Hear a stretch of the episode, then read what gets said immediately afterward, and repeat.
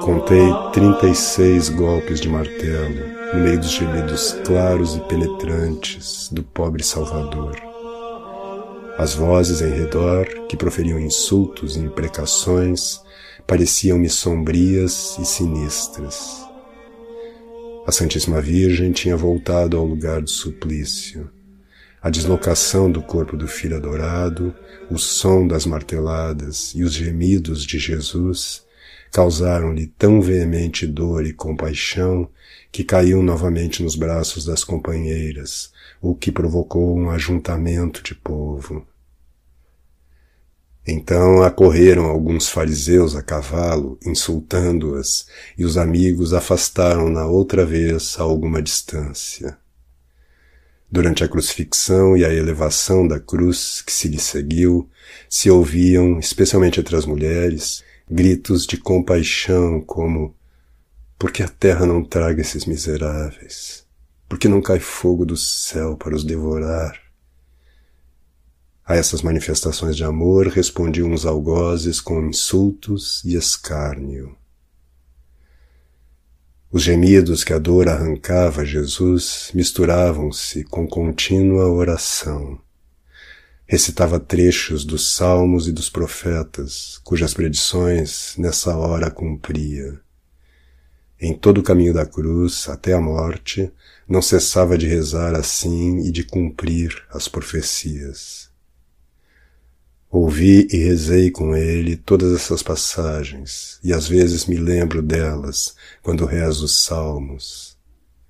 Mas fiquei tão acabrunhada com o martírio de meu esposo celeste que não sei mais juntá-las.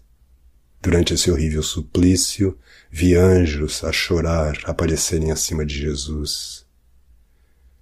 O comandante da guarda romana fizera pregar no alto da cruz a tábua com o título que Pilatos escrevera.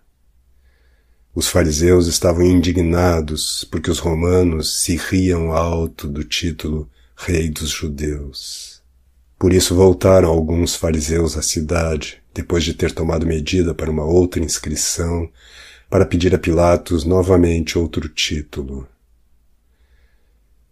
Enquanto Jesus era pregado à cruz, estavam ainda alguns homens a trabalhar na escavação em que a cruz devia ser colocada, pois era estreita a cova e a rocha muito dura.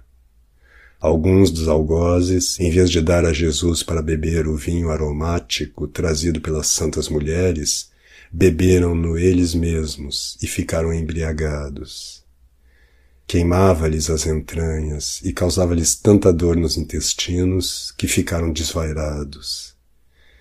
Insultavam a Jesus, chamando-o de feiticeiro, e enfureciam-se à vista da paciência do Divino Mestre. Desceram várias vezes o Calvário a correr para beber leite de jumenta. Havia lá perto algumas mulheres que pertenciam a um acampamento de peregrinos vindos para a festa da Páscoa, as quais tinham jumentas, cujo leite vendiam. Pela posição do sol, era cerca de doze horas e um quarto quando Jesus foi crucificado. No momento em que elevaram a cruz, ouviu-se do templo o soar de muitas trombetas. Era a hora em que imolavam o cordeiro pascal.